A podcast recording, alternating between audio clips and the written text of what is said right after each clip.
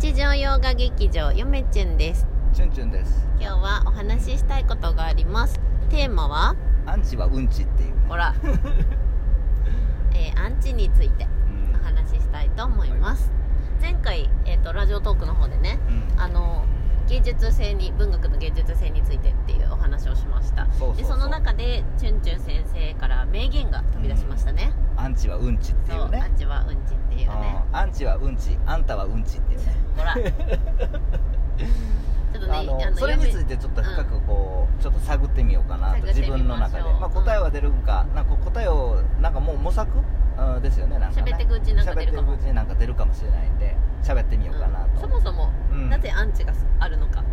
まあいろいろあると思いますけどその仮説。なんつうんやろこうやってその「チュンチュンチャンネル」じゃなくても、うん。その有名な人たちまあ芸能人でもいいですけど絶対にアンチはいるんですよね、でアンチは別におってもいいんやけど、うん。そのアンチそのものについてちょっと僕思うところもあって、あのちょっとひなんつうんやろ探ってみようかなと。今この図書店ましてそうそう今ね。その道すがらお話ししております、そうそう。やっぱアンチってうんちやなと思って。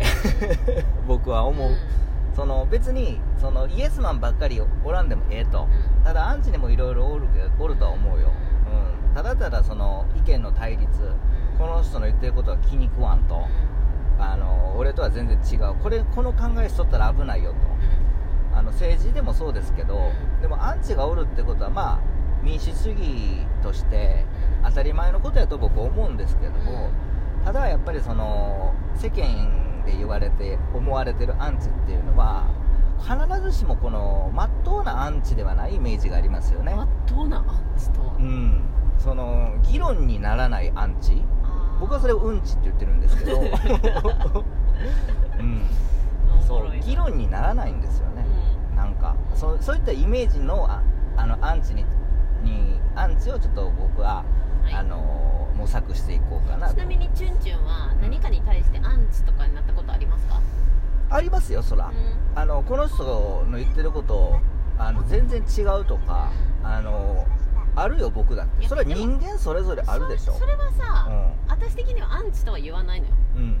別に。うんでアンチって言われる人たちっていうのは、うんそのなんかわざと嫌がるようなことをやったりとかうん。言ったりとかする人がうん。アンチであって、うん。それ以外の人はほとんどまあうん。何とも思ってないか、うん。めっちゃファンか、うん。どっちかだと思うのよ、まあ、別にあのその嫌いとかさ広い意味でうん。その僕はその反対者っていうのはアンチだと思ってるのでね。広い意味でね。ただまあ先ほども言いましたようにまあまっとうなアンチはおらへんくてうんちしかおらへんなと、でその前回もちらっと言ったようにそのやっぱりその相手に対してその妬みを持つのはちょっと情けないというかダサいうん。ですよね、うん。その例えばいやこれはこうじゃないのっていうのはまっとうな僕はアンチやと思うんですよ、うん。まあ、要はまっとうな批判。うんうん。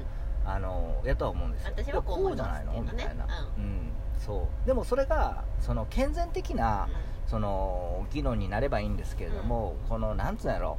まあ分かりやすく言うともうなんかこうねせね国会とかでさ、そのなんつうのまあ議論はしゃあないけれども、うん。なんかもうそのああ言えばこう言うとかさ上げ足取るとかさもう衆議院をさ、う衆議院とかもう内閣をさもうそのなんつうのあのけなけなんつうのけなしたいだけみたいな。評価を落としたいだけ、んうん。その対象に対して、うそういったのは僕うんちやと思ってるんですよね、うん。んうんちね。そうそう。民主党昔民主党ってあったんですけど、うんうんうん。民主党が異例でしょあんな。うん。民主党政権になってもうクズみたいな政治してましたよ大ね変だったね。もう今はないですけどね民主党は。そう。安倍さんもなんつうのあの悪夢のような民主党政権って国会で言ってましたけど昔。僕はその通りだと思いますけどね、なんか衆議院の時はさあのボロクソになんかええこと言っとってさ結局自分たちが政権取った時にどうなったかっていうと公約すら守れなくなったって現実を知ったっていう。で崩壊するっていうさ、うん、僕はだから民主党っていうのはまっとうなひあのその議論をしてなかったっていうことですよ、政治家のなんつうのあり方っていうのをちょっと間違ってた。はいあだからこそまあまあ結果的に崩壊したんでいいんですけどうん。けどまあそれと同じようなもんで、あのなんかこううんちが多いなと、うんはいはい。うん、でしこう妬んでさうこのなんつうの妬む気持ちでうん。人をこう攻撃するっていうのは基本的には地獄に落ちますっていう、んうんほずきがすこうん、あの地獄っていうのは 久しぶりにね、あの亡くなってからその天国と地獄っていう概念でうん。地獄に落ちるんではなくて、生き地獄です。ね。あのね。例えば妬む気持ちとか、うん。恨む気持ちって僕もありますよ、うん。相当ありますよ、うん。でもそれね。それその気持ちを持った瞬間に、うん。あの持った瞬間に地獄に落ちるんですよ、うん。あのどうどういうことかというと幸せを幸せと感じない。あの好きなものを好きやと感じないあとはその美味しいものを美味しいと感じない、まあ、要はあの生きとってもですね、何も考えないな何もこうネガティブな感じになっちゃってこれ地獄ですよね、まさに生き地獄。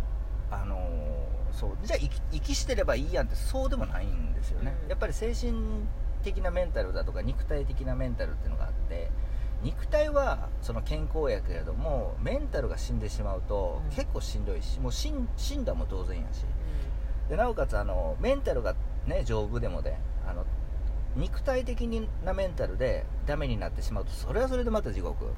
どっちも地獄ですよ。例えば精神的にまだまだ生き生きたいっていう気持ちはある。それメンタあの精神面では結構なんつうんですか？正常なのでいいんですけど、うん。でもそれでもやっぱりねその肉体的な面でやっぱりその弱ってしまうと地獄ですよ。意識ははっきりしとってまだまだ生きたいっていうこのポジティブな感情がその肉体的な感ね肉肉体的にこのなんつうの？こう衰えたりしてしまうとそのギャップにすごく苦しむと思います。いやわかります。その真逆で肉体は元気なんやけどメンタルが死ぬっていうのも同じような地獄なんですよね。それを僕は味わいましたねうん。最近。もう何年か前に。うん。だからそのやっぱりそういった妬む気持ちとかそのネガティブ感情っていうのはそのなくなればいいんじゃないかなと思うんですけどまあいろんな人がおるしこんなこと言っとっても明日になったらむっちゃ妬んでるかもしれないしね。そうそう。あのなんつうの藁人形に釘打ってるかもしれないですよ僕。こんなこと偉そうなこと言って。